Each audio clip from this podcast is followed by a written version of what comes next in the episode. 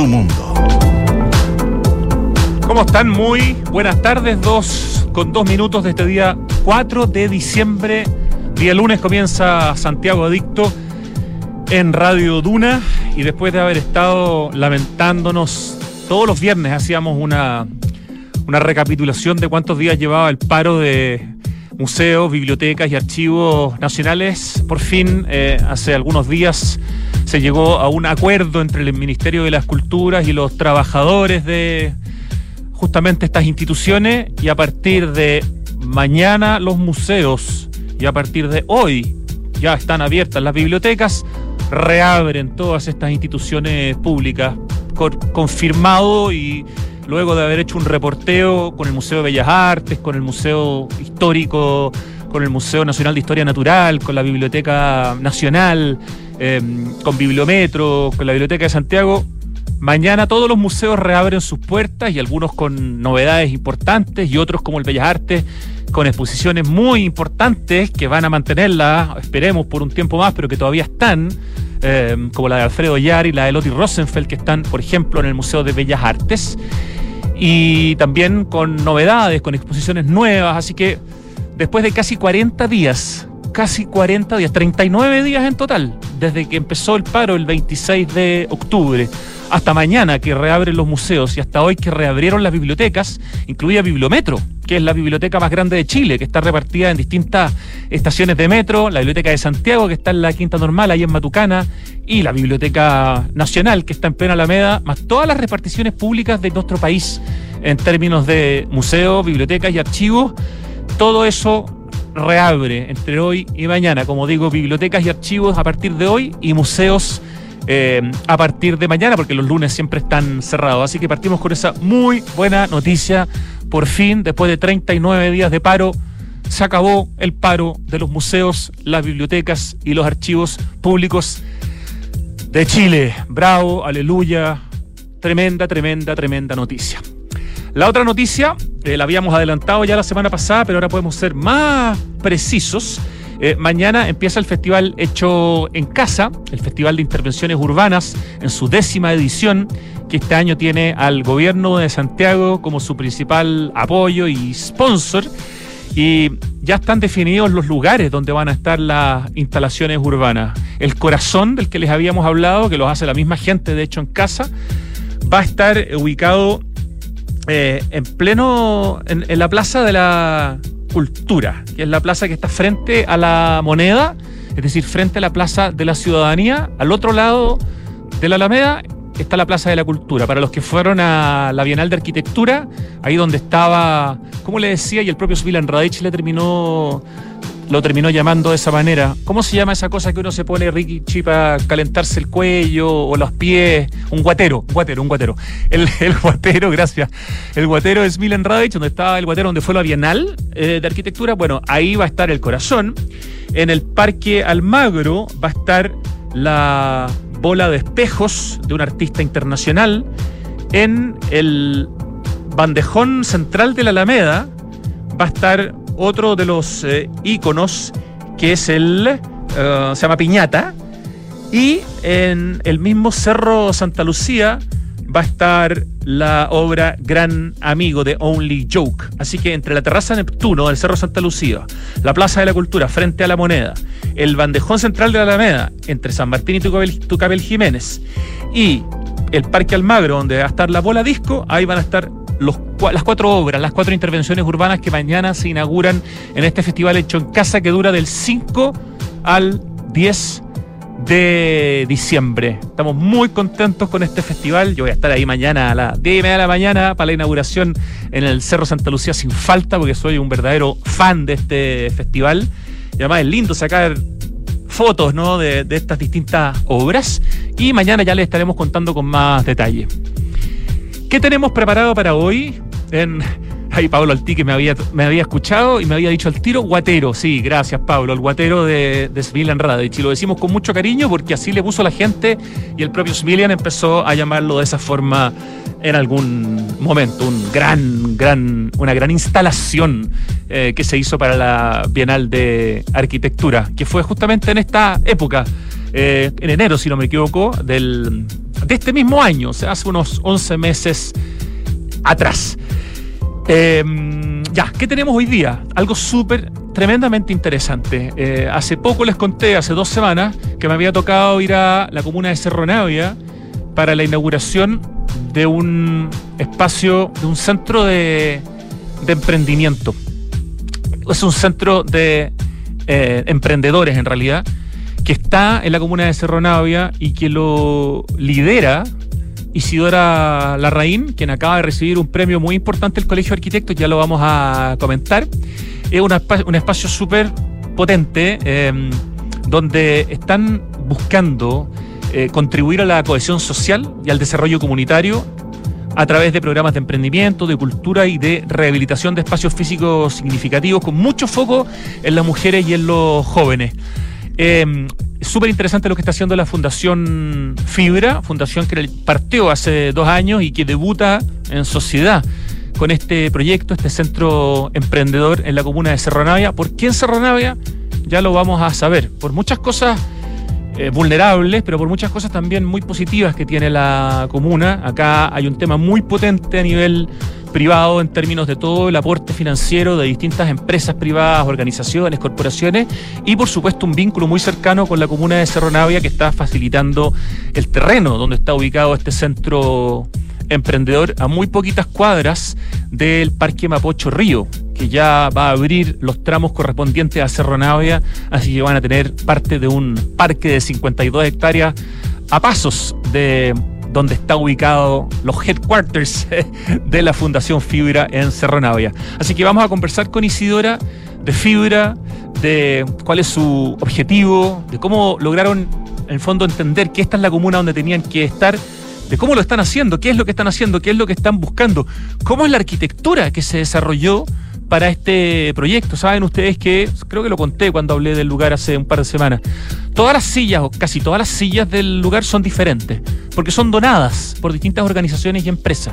Entonces eh, es muy entretenido porque no hay casi una silla igual que la, la otra y muchas de las cosas que están ahí son justamente donaciones de distintos espacios. Eh, pero al mismo tiempo la arquitectura de este galpón está bien pensado en términos de ventilación, en términos de un muy bajo gasto energético. Hay vínculos además con otras fundaciones, con otras organizaciones. La verdad que es un modelo súper interesante que queremos conocer hoy día en Santiago Adicto. Siendo las 2 de la tarde con 10 minutos, vamos a escuchar al gigante, al rey del pop, que es único e indiscutible, con una canción producida por ese inmenso hombre que fue, no, que es, como que, que es Quincy Jones. Nos referimos a Michael Jackson con Rock With You.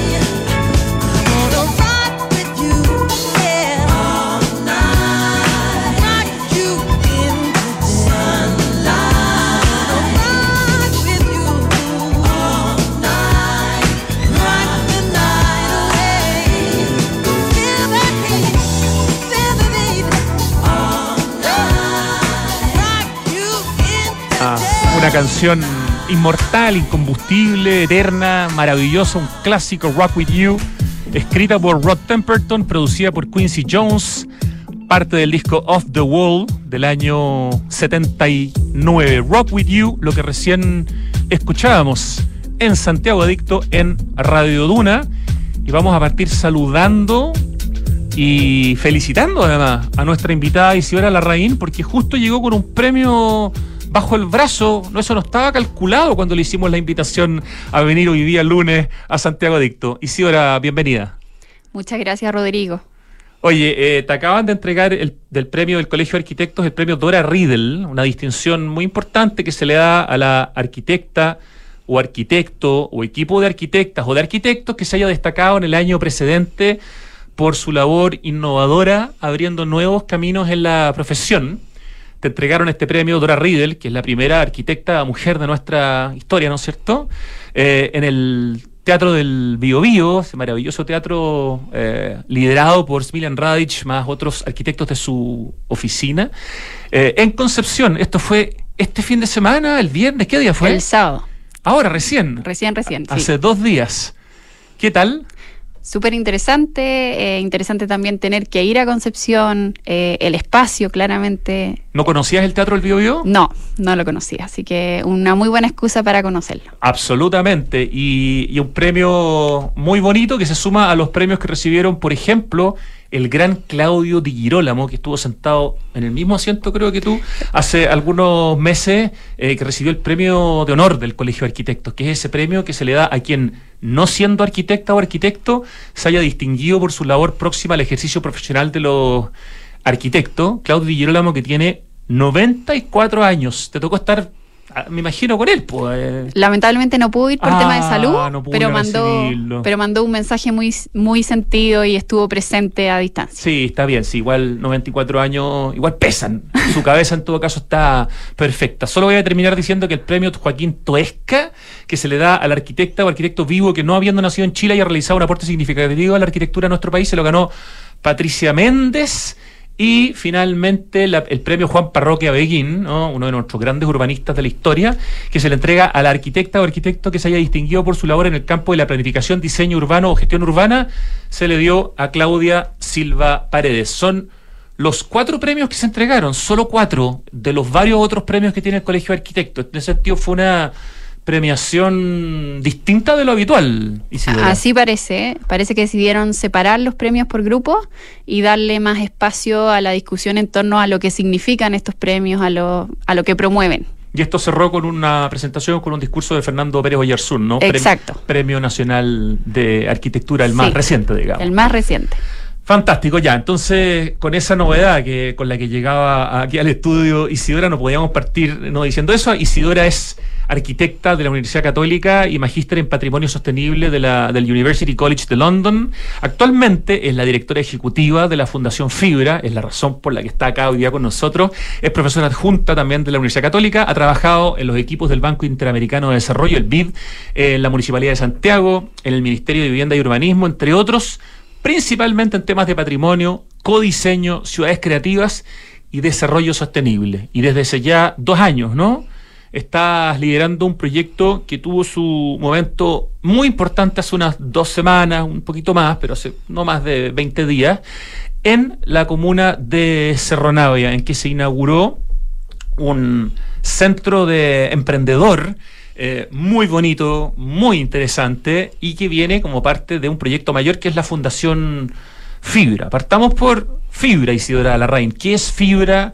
¿Qué es esta fundación? Porque el nombre además. Eh, y vamos metiéndonos de a poquitito y vamos entrando después a Cerro Navia y vamos entrando a este centro emprendedor, que emprendedor que tiene también su eh, arquitectura interesante, un proyecto muy bonito por lo demás.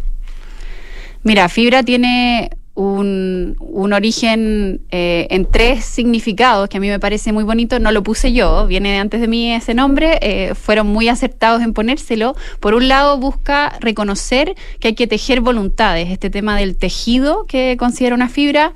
Por otro lado, la fibra óptica que conecta, que conecta personas, que conecta lugares. Y finalmente, la fibra como algo que nutre Entonces, de alguna manera, eh, busca dar a entender desde el origen del nombre que esta fundación no trabaja por sí sola y que además eh, básicamente articula, que eso es un poco lo que hacen las fibras. Tejer, conectar y nutrir. Qué buenos conceptos, la verdad que está súper bien pensado el, nombre. Eh, a todo esto, la página web que la tengo acá, por si alguien quiere meterse y entrar en más detalles, fundacionfibra.org, ¿cierto? .org, ahí van a encontrar mucho más información probablemente de la que podamos conversar hoy día con, con, Isidora, porque obviamente el, tema, el tiempo es limitado. Ya, entonces ya sabemos lo que es fibra, ya sabemos por qué el nombre. ¿Dónde está la, bueno, no sé dónde está la fundación, pero el primer hito de la fundación está eh, en una comuna particular de Santiago. Cuéntanos eh, de esa comuna y por qué está en esa comuna, porque detrás de la decisión de estar en ese lugar hay harto trabajo, hay harta cabeza, hay harto estudio. Sí, fue bastante difícil seleccionar por dónde partir. Em, la definición inicial, esto parte en pandemia, entonces era que íbamos a trabajar en la región metropolitana para poder estar muy cercanos y participando directamente del terreno. Y luego de eso nos sumamos a una consultora con una serie de también estudiantes y recién egresados de trabajo social para barrer comunas de la región metropolitana de acuerdo a lo que nos indicaban ciertos datos.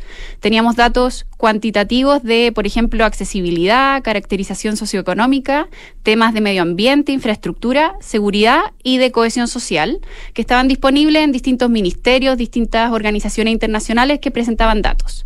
Con eso logramos hacer un ranking de las comunas de la región metropolitana y nos fuimos a las cinco que ranqueaban mejor en términos de oportunidad.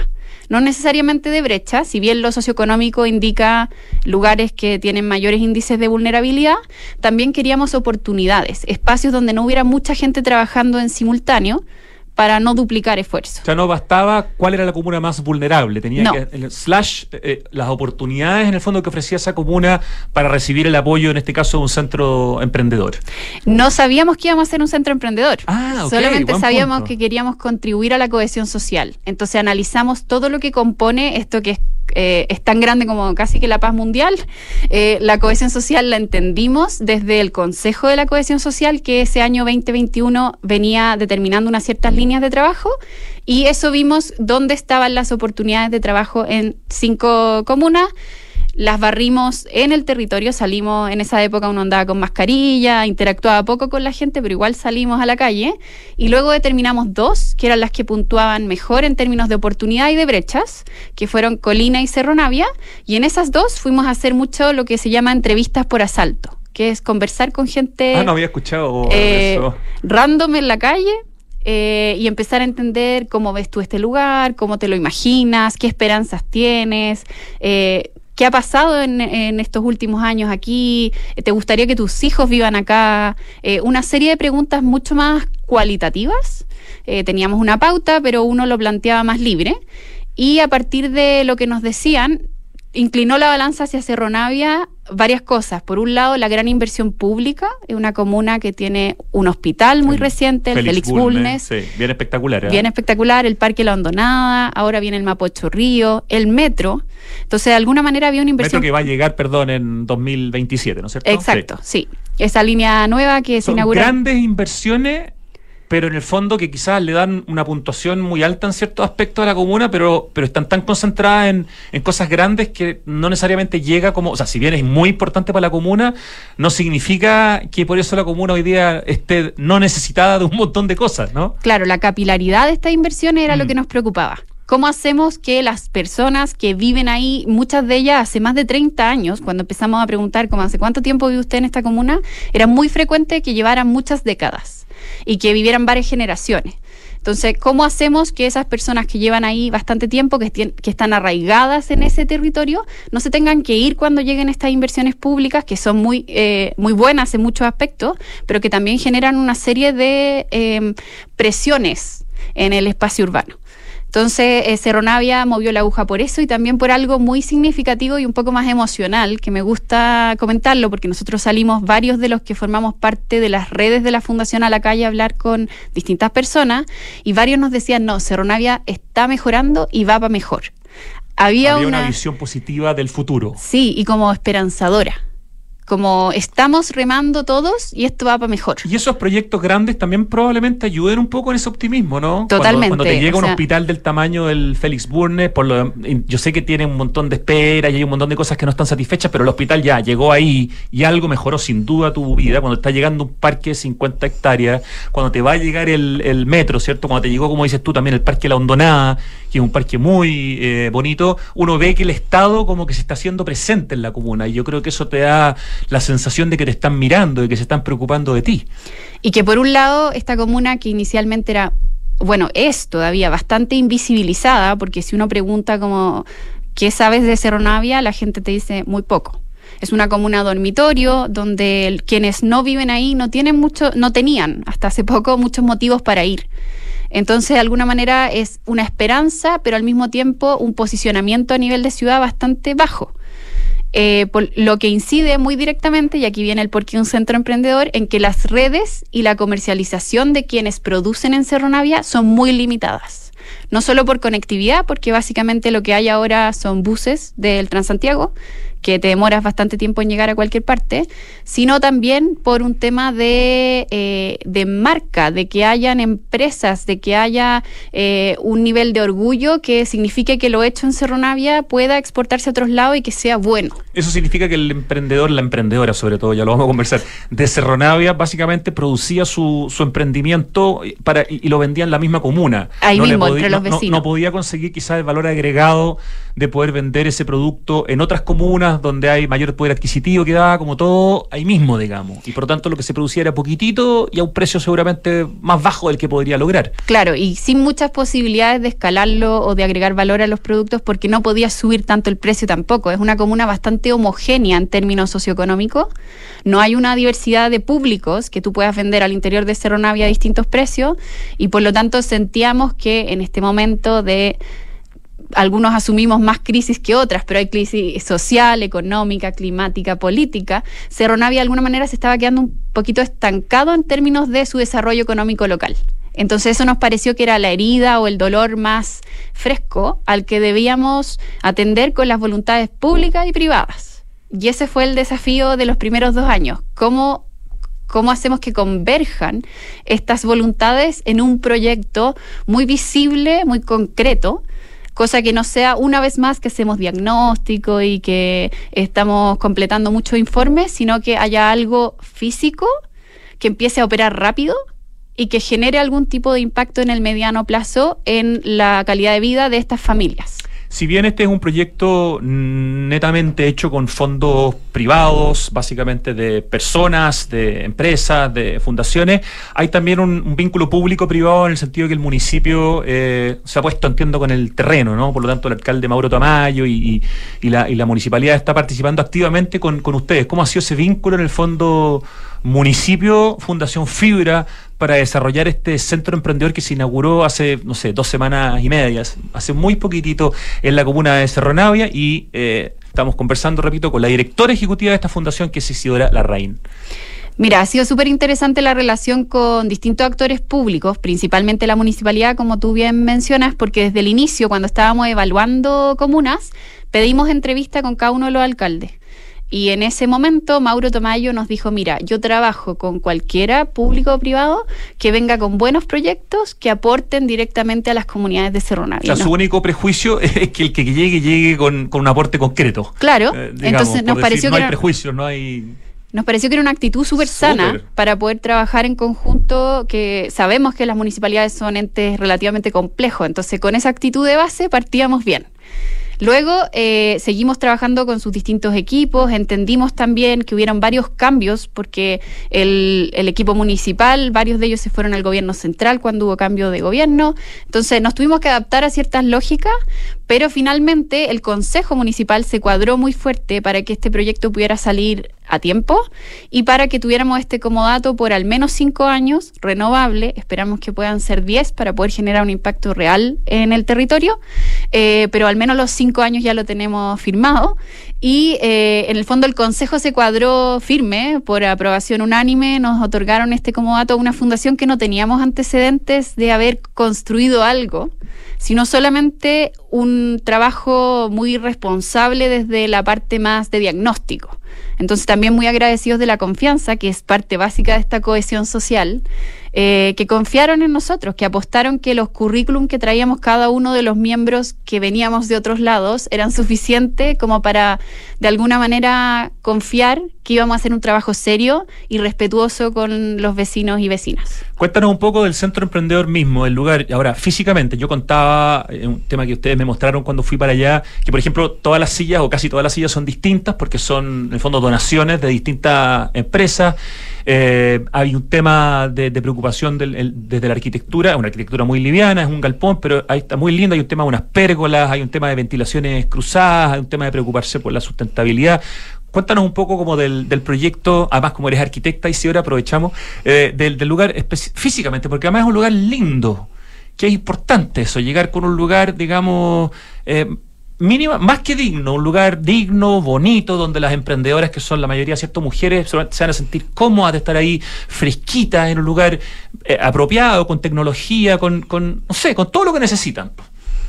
No, no, no, es cualquiera el lugar, ¿no? Tiene que, tiene ciertas características importantes este centro emprendedor en Cerro Navega. Nos alegramos mucho que te haya dado esa sensación porque ese era el objetivo. Trabajamos con un grupo de arquitectos que es PR Studio y con ellos en el fondo le dijimos, mira, lo que nosotros queremos es que este edificio abandonado, que está en muy malas condiciones, la verdad, y que estaba tomado por palomas y ratas, eh, se convierta en un centro emprendedor de este tipo. Y le mostramos una imagen que básicamente era un galpón industrial muy rojo para llamar la atención del cambio y que tenía en un sector eh, doble altura y el resto era un gran espacio multifuncional, porque ya llevábamos dos años trabajando con las personas para entender los usos posibles que podía tener.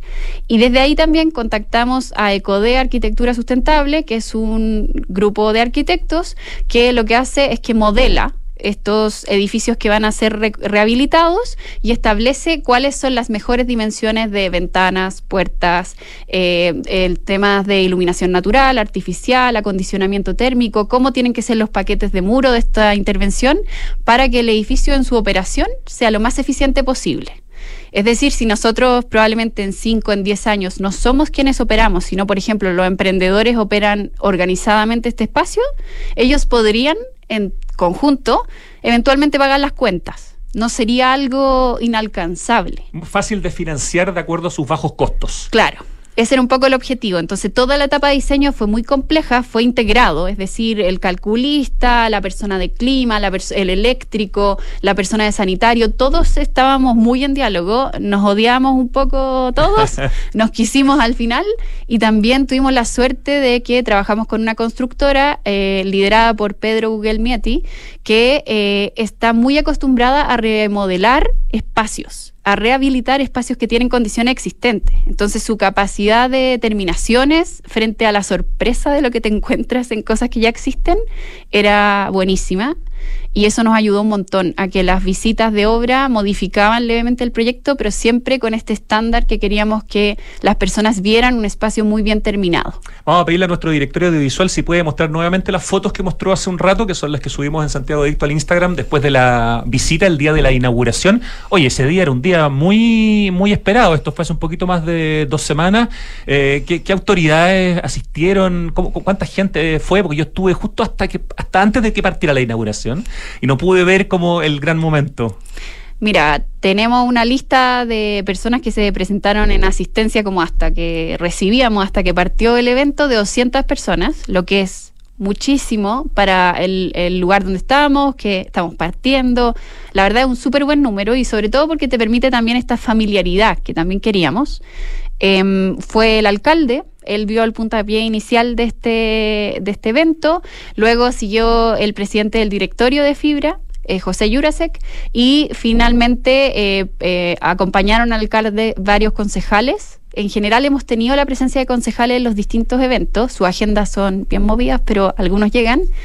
¿Qué más? Habían representantes de nuestros distintos socios, Ahí, solo por nombrar algunos, Fondo Esperanza, eh, son expertos en temas de microcrédito, ellos están haciendo cargo de esa parte. Nosotros no nos vamos a meter en un mundo donde... Tienen muchos socios, sí. eso es muy bonito, muchas fundaciones, muchas corporaciones, muchas empresas, eh, no sé, realmente eh, es notable. Yo anoté algunas, tú me dirás el, el resto en el fondo, pero estamos hablando de la Fundación Mustakis, la Fundación Colunga, la Fundación Olivo, la Fundación Luxich, la Fundación, no sé, Simón de Sirén, Megacentro, que ya había hecho algunas inversiones importantes en Cerro Navia para su comunidad, Déficit Cero, la Corporación Ciudades, y estoy nombrando unas poquitas nomás. Claro, y en el ámbito del emprendimiento también tenemos algunos específicos como Coemprende, como mencionaba em, eh, Fondo Esperanza y también Cercotec, que no es menor estamos asociándonos a el actor público porque creemos que es muy importante no, no ofrecer exactamente lo mismo. Los emprendedores nos dijeron durante estos años de diagnóstico que ellos sentían que había mucha oferta de cursos, sobre todo en términos de formación, pero nadie sabía cuál tenía que tomar cuándo.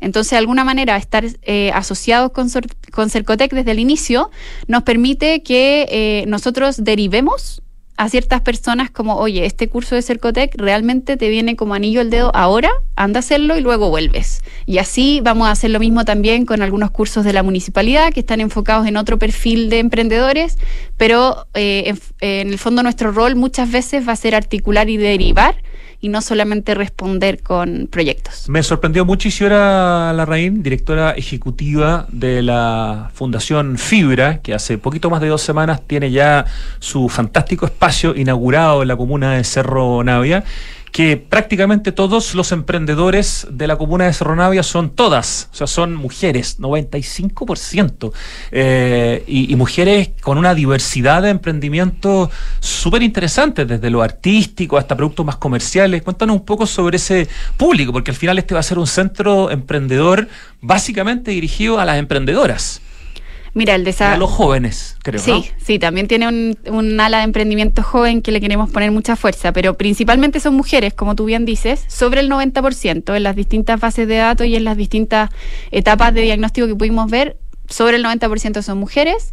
No es coincidente, los hombres usan Cerro Navia como ciudad dormitorio, trabajan en otros espacios. Ellas son las que, no sé en qué momento y con cuánta energía, además de tener varias generaciones de la familia en una misma vivienda, en el fondo. De cuidar a los hijos, de cuidar a la mamá, de cuidar a los nietos, de cuidar y cuidar y cuidar y cuidar. Además, tienen un emprendimiento. Ajá. Es bien valioso y es importante y eso no solamente nos condiciona como entender el perfil, que es muy productivo, como tú bien dices, y que está asociado principalmente a temas textiles, de artesanía y de alimentación sino también nos permite entender que un centro de emprendimiento femenino tiene que tener ciertas condiciones. Entonces desarrollamos, por ejemplo, la incorporación de un ala del centro que es para juegos de niños, una mini biblioteca infantil que permita que estos niños estén medianamente tranquilos mientras la mamá va o a una capacitación o a una mediación o a un encuentro.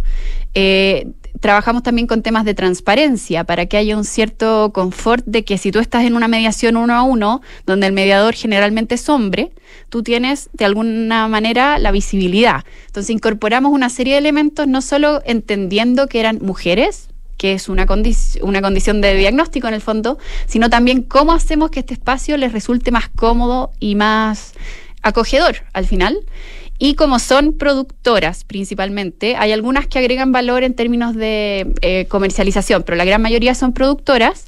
Lo que tenemos pensado hacer y ellas nos pidieron muchas veces durante las etapas iniciales fue una marca, un sello hecho en Cerro Navia que ojalá les permita de alguna manera generar economías de escala, eh, vender con un cierto estándar de, de calidad cuando ya han pasado por ciertos ciclos en el centro emprendedor, que les podamos establecer que este sello eh, significa valor agregado, que les abra redes de comercialización, que los conecte con otros y sobre todo entendiendo también que al ser productores, al ser artesanos, el tener eh, acceso a distintas realidades te diversifica tus públicos y por lo tanto te permite diversificar tus productos. Entonces, de alguna manera, nuestro rol no es solamente aquí tiene un espacio, venga y súmese unos cursos, sino que cuéntenos qué está haciendo usted, de qué elementos de su identidad, de su historia, de su lugar usted se basa para trabajar en estos productos y servicios y cómo nosotros lo podemos ayudar a que eso se valore en otros espacios. ¿Cómo hacen para que el Centro Emprendedor de Cerro Navia, liderado por la Fundación Fibra, se conozca bien? Eh, bueno, ya llevan dos años ¿no? en Cerro Navia, que ojalá todas las emprendedoras, que dijimos que son más del 90% del emprendimiento en Cerro Navia, sepan que ustedes existen, sepan que pueden ir allá, sepan que van a poder tener asesorías, tutorías, mentorías, incubadoras de proyectos, que va a haber ferias de emprendimiento, ruedas de negocio, que van a trabajar con el sello, el sello Emprende Cerro Navia. ¿Cómo, ¿Cómo se hace para viralizar esto o ya esa pega está en gran parte hecha? Mira, no lo hemos querido viralizar tan masivamente todavía porque creemos que tiene que ser un modelo incremental donde lo que más habla de uno es hacer las cosas y ojalá hacerlas bien. O sea, que el boca a boca vaya diciendo, oye, eh, fíjate cómo me sirvió eh, la experiencia en fibra. Claro, esa es nuestra apuesta porque también apostamos a algo súper personalizado. Entonces, de alguna manera, eh, el tener, por ejemplo, vamos a partir con un grupo de 50 emprendedoras y emprendedores, porque hay algunos hombres ahí también, eh, que, en el fondo van a partir con nosotros en marzo. Ojalá que esos 50 tengan una experiencia súper buena y que sumen más y más y más. Eh, y en el fondo vamos a trabajar por cortes de semestre. además, eh, como los años anteriores hicimos un proceso muy desde la escucha, nosotros no planteamos como, hola, yo vengo a Cerro Navia a hacer esto, sino por favor cuénteme su historia. ¿Qué necesita? ¿Qué necesita? Pero también qué está haciendo usted. Como cuáles son los proyectos comunitarios, los proyectos de otras fundaciones que están empujando Cerro Navia para ver cómo sumamos. Eh, entonces, de esa lógica conocimos mucha gente. Entonces, al inaugurar ahora, eh, las personas que nos visitaron son representantes de todos estos grupos, organizados o no, que han participado con nosotros previamente, y ellos ya se encargan de ser embajadores. Pero no nos preocupa tanto que sea tan masivo en la etapa inicial, como decía, porque queremos cuidar este espacio como acogedor y como personalizado. El tema del emprendimiento es un tema fundamental, pero el tema de la cultura también es importante. Entiendo que llevaron un festival de cine a Cerro Navia, entiendo que llevaron, por ejemplo, una cantidad importante de niños a la Fundación Corparte y conocieron eh, eh, la fundación, ese edificio maravilloso. Cuéntanos un poco del lado cultural que tiene Fibra y cómo eso va a impactar o está impactando en Cerro Navia y el día de mañana podría impactar actualmente en otra comuna donde ustedes también podrían quizás llegar, ¿no? La cultura fue una herramienta muy bonita que nos permitió conocernos con la gente de Cerro Navia, porque por un lado, el primer proyecto que tuvimos fue hacer un micro documental con los vecinos y vecinas de Cerro Navia. Fuimos con distintas productoras audiovisuales a conocer sus historias, pero con equipos grandes, como con muy buenos micrófonos. Era, era una manera de valorizar un poco lo que, la identidad local. Entonces, esa fue nuestra patita cultural inicial, escucharlos. Y después de escucharlos, los invitamos a distintos eventos de cultura de muy alto nivel, la mayoría de ellos eh, convocados por la Fundación Corpartes, que es uno de nuestros socios, eh, y sobre todo también a conectar dos alas de la ciudad que rara vez se conectan. Eh, los niños que trajimos al Corpartes, muy, pocas, muy pocos habían venido al Parque Araucano, a esta zona de Rosario Norte. probablemente no quizás ni conocían la comuna, digamos, y les tocó estar en el Teatro de Corpartes, que es un teatro... Impresionante. una, un teatro, digamos, una sala de música extraordinaria la que tienen ahí, una maravilla. No, es impresionante y sobre todo también está muy bien armada en términos de esculturas, de arte. Entonces lo que nosotros hacíamos era traerlos más temprano, recorrer un poco la pieza de ciudad en donde está este teatro, luego eh, contarles las historias detrás de las distintas esculturas, prepararlos un poco porque les daba susto, no, eh, por ejemplo, cuando aplaudo en un concierto sinfónico, si es que no he ido nunca uno, uno no sabe. Eh, pero a mí también alguien me explicó en el fondo. Entonces, de alguna manera, ser la persona que los acompaña en esta experiencia y que también ellos nos contaran mucho de sus sueños, de la música que ellos escuchan, de, por ejemplo, hace poquito hicimos una obra de teatro con jóvenes de enseñanza media de Cerro Navia que se llamó Cerro Paralelo y donde ellos mostraban su visión de Cerro Navia y sus sueños, que eran de lo más utópicos a cosas bastante concretas, pero en el fondo la cultura, el haber venido a ver obras de teatro, les permite decir yo también puedo construir una. Y en ese diálogo nos pasamos. De alguna manera nosotros partimos de la escucha, pero también queremos que ellos puedan diversificar sus expresiones culturales a lo que, a lo que están expuestos, sobre todo, ojalá desde bien jóvenes, para que lo que sea que decían hacer a futuro eh, tenga distintas influencias, no, se quede tan centrado en un espacio de ciudad que está bastante poco conectado. Ampliar el horizonte. Y el cine también tuvo su momento, ¿no? tuvo su momento. Sanfic lleva dos años llegando a Cerro Navia, lo que ha sido bien bonito. Difícil también, porque el lenguaje del cine arte no es tan acogedor. Entonces, de alguna manera tratamos de hacer ciertas instancias de mediación. Algunas de ellas han funcionado súper bien, en otras hemos aprendido mucho. Eh, tenemos personas expertas en el equipo en temas de cultura que nos ayudan, que nos orientan. Entonces esto, como mencionábamos al inicio, de tejer eh, cosas que no siempre van de la mano. El Ministerio de Economía con el de Vivienda y el de Cultura casi nunca tienen proyectos comunes, para bien o, para mal. Eh, entonces nosotros pretendemos que estos espacios de convergencia generen cosas. Notable. Eh, si bien la familia Jurasek Krebs, que son los principales responsables de este proyecto en términos de financiamiento, de energía, de trabajo, son de bien bajo perfil y no quieren en el fondo que se hable mucho de ellos, sino que se hable de fibra, yo creo que hay que hacer un reconocimiento a quien eh, acá realmente ha trabajado y que hay varios hermanos además de la familia que están trabajando, no solamente el más conocido quizás por todos que es José Jurasek, sino que sus hijos, o esta es una verdadera fundación con motivación familiar donde todos casi prácticamente participan de alguna manera u otra. No sé si nos quieres contar un poquitito de cómo la familia se ha involucrado en este tema. Eh, fibra literalmente es una red una red de múltiples capas. La familia ha sido fundamental. Ellos partieron antes que yo me incorporara a la fundación. Ellos definen el nombre, de hecho, eh, y de alguna manera ponen al servicio de esta fundación principalmente sus redes y su experiencia. Cada uno de ellos tiene una experiencia profesional valiosa y una serie de redes por distintos motivos, principalmente por el área profesional en que se desenvuelven, y ellos lo ponen a disposición, entonces son como un grupo asesor que está permanentemente en contacto con la fundación y que apoya en muchos ámbitos. Además, dos de ellos deciden formar parte del comité ejecutivo e ir a trabajar eh, media jornada toda la semana a Cerro Navia con el equipo base. Entonces están súper presentes, pero no desde em, indicar qué hay que hacer, sino desde vivir la experiencia e ir ajustando en conjunto, eh, ir evaluando, ir tratando de ser lo más profesionales posibles eh, y sobre todo incorporando metodologías y visiones que vienen de otros mundos, que las fundaciones no necesariamente tienen. Y eh, también tenemos un directorio que toma decisiones estratégicas, como en cualquier otra fundación, y una red pro bono, que ha sido fundamental el último tiempo, son personas no necesariamente vinculadas a la familia ni a nosotros, son personas con talentos, y algunos de ellos, incluso Francisco Ibáñez vino hace poquito aquí al programa. Sí, estuvimos la semana pasada con Francisco Ibáñez, arquitecto, fotógrafo, urbanista, mucho la conversación con él. Él, por ejemplo, nos ayudó a montar talleres de fotografía para que los niños de primero medio de distintos liceos y colegios em, aprendieran a mirar su entorno.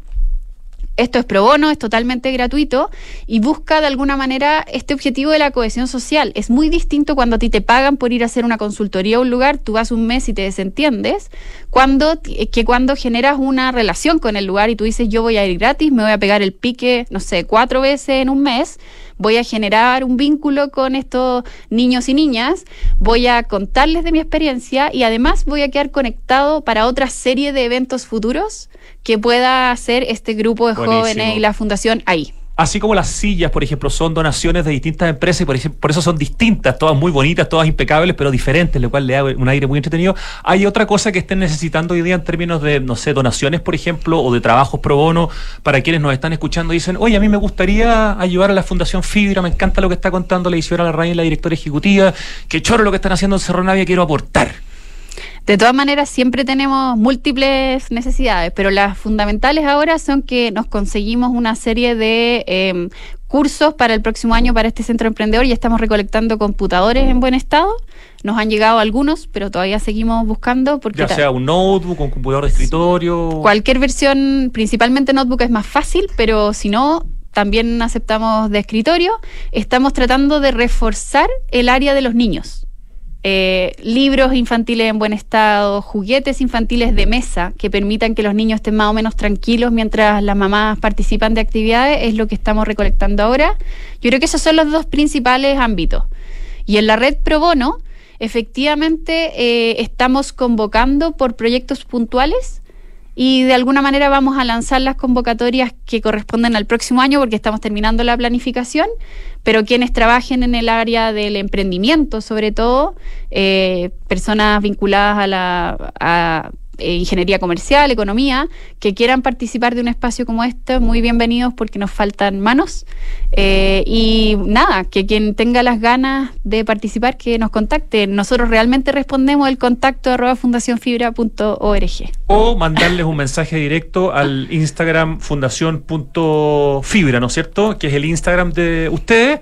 Eh, y cuenta que además vale la pena seguir para ir conociendo las novedades de, Fibra.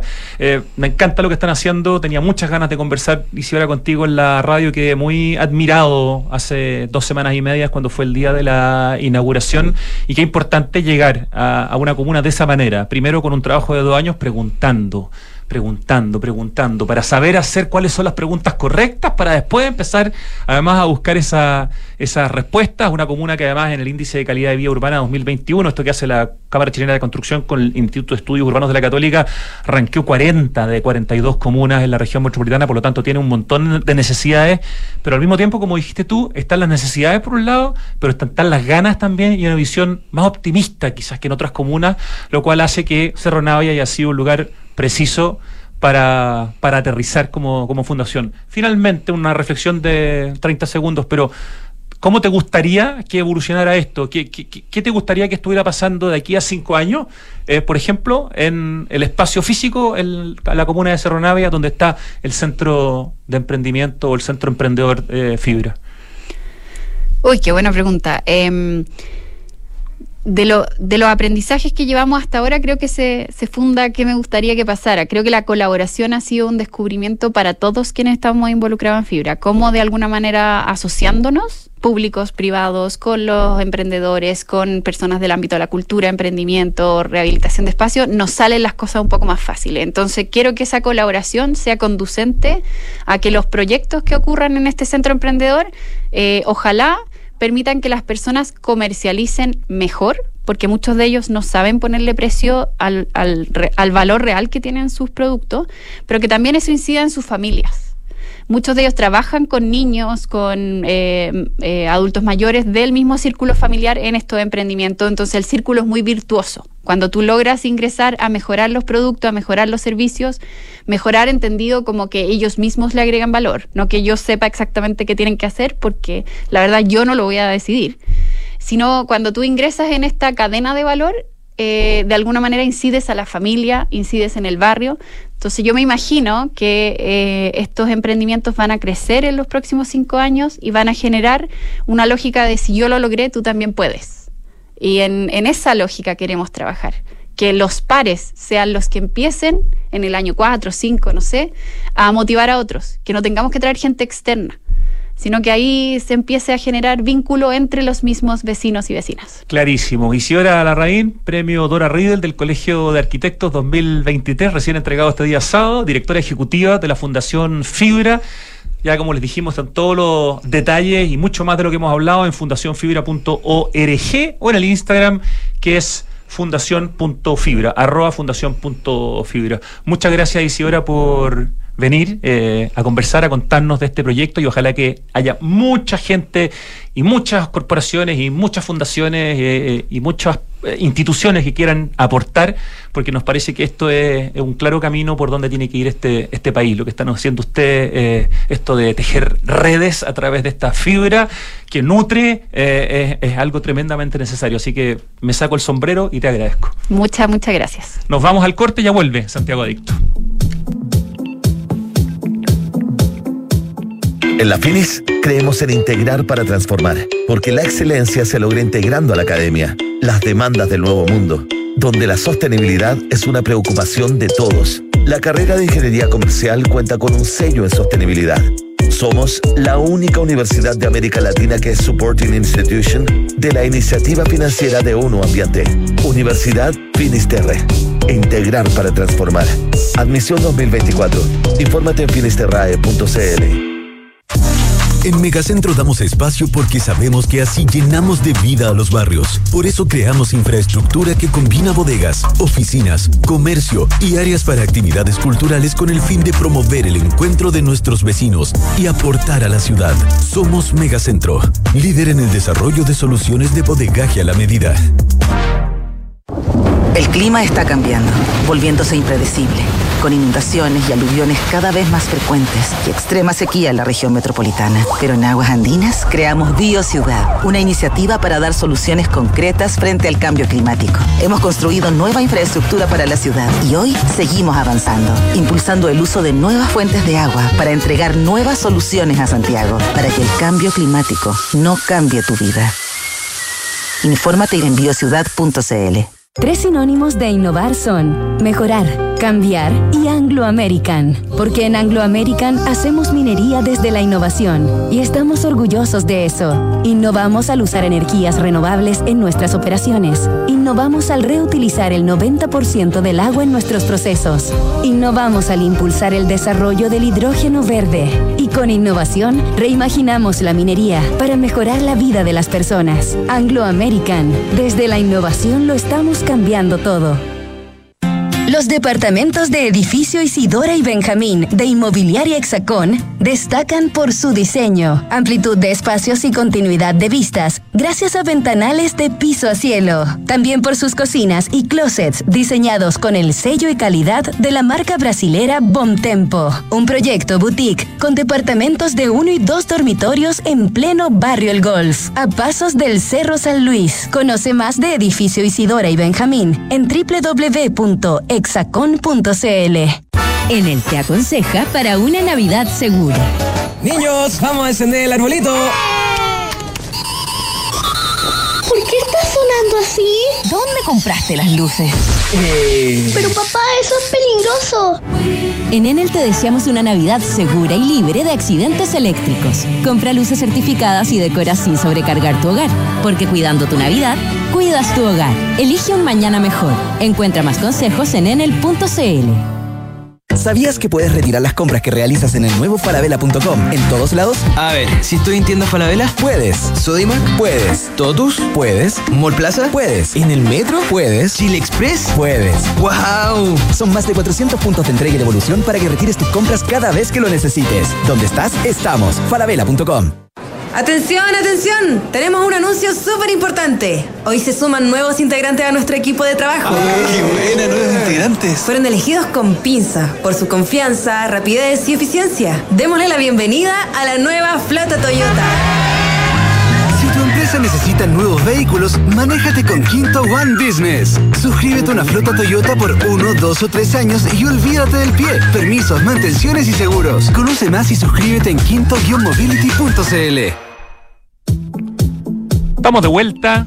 Santiago Adicto en Radio Duna, 2 de la tarde con 56 minutos. Y Ricardo a continuación nos va a desafiar a todos con una canción. Estoy nervioso porque el viernes me fue pésimo. Que no te saqué un 2, ¿no? Un 2. Implacable. Así que esperemos mejorar este día lunes. A ver. Me suena, pero lejos todavía. Banda, me dice Ricardo. Ya me está soplando, mira. De cómo me quiere proteger del rojo. Sí, no, me suena. Escucha que elige bien las canciones Rich. Muy conocidas y muy difíciles de adivinar. Con el más amplio portafolio de soluciones de infraestructura para centros de distribución y bodegaje, Megacentro es líder en rentas inmobiliarias industriales, con presencia en todo Chile, en Perú y en Estados Unidos. Estoy mirando aquí los centros de Megacentro que se llama Megacenter. Eh, en Florida, en Houston, en distintas partes de Estados Unidos. ¡Qué orgullo! Toda la información para que puedan conocer más de Megacentro está en www.megacentro.cl. Ah, a ver. Creo. Creo que la tengo. De hecho, este grupo empieza. Es un grupo. Con una letra poco habitual. Ya, ok. No voy a decir nada más. Biociudad. Gran iniciativa de aguas andinas con soluciones concretas para el cambio climático. Se lanzó hace un par de semanas, una batería de proyectos extraordinaria que ya partió con algunas inauguraciones y que tiene proyectos de corto, de mediano y de largo plazo fundamental para la resiliencia y para la seguridad hídrica. Está toda la información en biociudad.cl. En Open esta Navidad no va a ser como ninguna otra. ¿Por qué? Porque llegó Emma, una niña muy curiosa que busca el dueño de un misterioso regalo abandonado. ¿Qué habrá adentro y para quién será? ¿Será para ti? Descubrámoslo juntos en Emma y una Navidad para todos. Conoce más en openplaza.cl. Vive una Navidad más open. En Enel buscan cuidarnos y mantener nuestro suministro continuo, por eso, si sabes de hurto de cables que haya generado corte de electricidad en tu barrio, lo puedes denunciar de manera anónima al 60696 0000. Ayúdanos a evitar esta práctica ilegal y a mantenernos seguros. Enel, en Santiago Adicto, desde el día 1 aquí en Radio Duna. En la Finis forman en la excelencia. La carrera de ingeniería comercial tiene un sello muy particular y lo tiene en sostenibilidad. Es la única universidad de América Latina supporting institution de la iniciativa financiera ONU Ambiente. Universidad Finisterre, admisión 2024.